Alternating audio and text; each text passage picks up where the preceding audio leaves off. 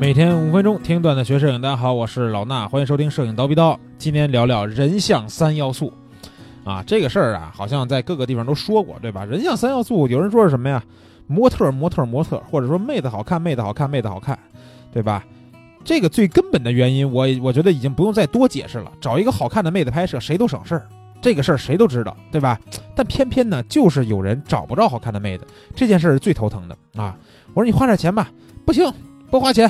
啊，一定要这个从我身边的妹子拍起啊！但身边的妹子呢，表现力不行，要不颜值不行，要不身材不行，啊，就是拍不出好作品来。所以我就经常说，我说你花点钱，对吧？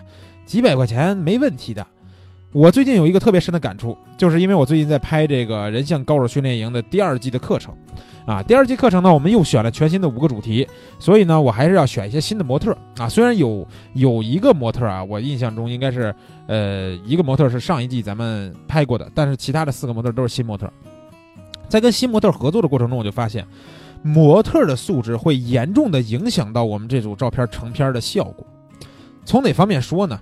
啊，从我拍课程这短短的一个小时来说。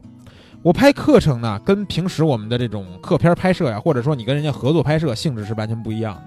我们拍课程，到了一个地方以后，我们没有彩排过啊，因为我不喜欢那种感觉。什么感觉呢？就是我知道有些这个摄影师啊，或者是讲师，他们在拍课程都是什么样的？就是我带一个模特去一个地方，我先把一组照片拍出来啊，拍的哪哪都好了，对吧？这块儿都都已经拍的是非常成熟的一个效果了，然后到时候讲课的时候来再演一遍，这就相当于彩排在演。当然了，这种也有好处，对吧？能保证这个地儿拍出来的效果啊，是我绝对呃心这个心里边是非常踏实的。但是我呢不喜欢这样，我喜欢的是挑战。挑战什么？就是我到了一个新场景里边，啊，这个场景我可能大概去看过一眼或者看过图片，对吧？然后我直接带着模特去现场就拍。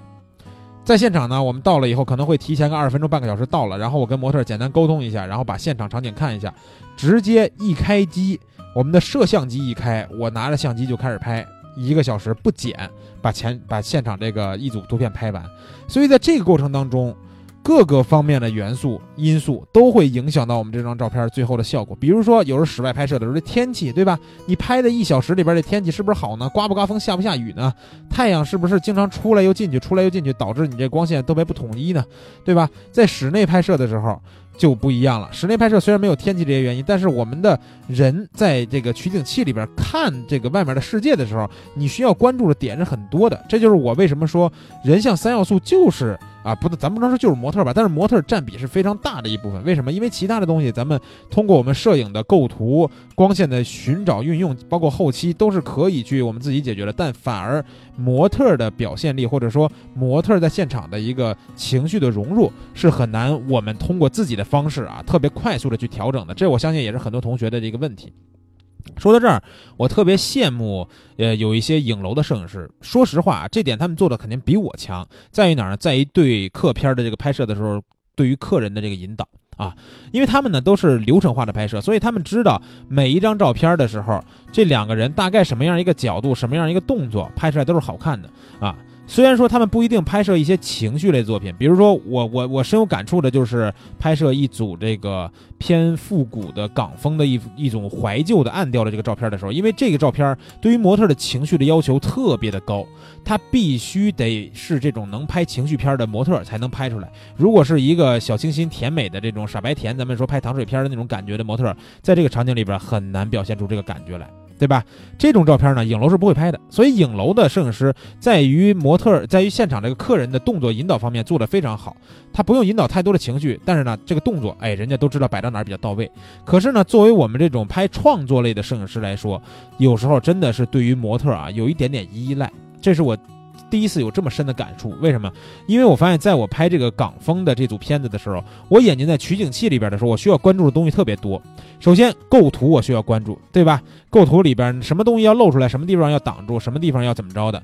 然后是光线，因为当时拍的是一个特别暗光的环境的照片，这个暗光的环境的照片，非这个非常注意现场的光线的这个改变啊，因为模特的脸稍微动一点点的话。可能就不是这种特别暗调的感觉了，所以呢，我要我在这个里边选择里边搭配的颜色的这个东内容的露出，选择这构图的样式，选择光线打到人身上或者脸上的一个效果。同时，如果我还需要再去关注模特你的情绪啊或者动作到不到位的时候，这样太分心了。说实话，太分心了。啊，能做好当然是最好。如果你有信心做好，当然最好。但是如果你没有信心做好，花钱找一个好模特是非常靠谱的。比如说我这次课程里边这个模特，到时候你们如果是报名看那个课程的话，现在还没有上线呢，还在准备阶段，还没有拍完。然后你们如果到时候看这个课程的时候，你们就能感受到这个模特的职业性啊，他在现场的表现是非常棒的。所以说他的情绪和动作，我只需要告诉他我大概这个样，这个地方我是拍个什么样的，你看镜头还是看什么地方的。只要这么几句简单的沟通就 OK 了，那他就可以按照我的想法去表现出来我要的效果了。我也是第一次见他，第一次拍摄他，就是这么好，而且真的不贵。我我不用透露具体的价格，但是告诉你们，就是千元以下的百元级百元级别。我这一次拍摄的所有的模特都是百元级别的费用，因为。不是说啊，老衲你拍照还要给模特钱，因为这个课程咱们要跟模特有肖像权方面的问题，对吧？所以说从公司的角度去做课程的话，模特一定是要收费的，但是收的费用只是百元级别，就可以找到这样专业的模特。所以呢，我在最后还是要告诉大家什么呢？就是你们在拍摄照片，或者是比如说看完课程拍作业的时候。尽量可以花个几百块钱去找一个稍微靠谱点的模特帮你去拍，能帮我们完成很多很多很多我们可能顾及不到的地方的一些东西。我们只要把我们想的这个画面的效果拍出来就 OK 了。那这画面里边什么是最重要的呢？是人，对吧？我们。再说回来，我每次讲课的时候都会说的那一句话啊，你拍风光，你还知道找一好看的地方拍呢？为什么拍人像不能找一个适合这组照片的模特去拍摄呢？对吧？他不一定是说要颜值什么上天了、升仙了、仙女儿，他总得是适合你这个主题的吧？对吧？他这颜值表现力总得是能说得过去的吧？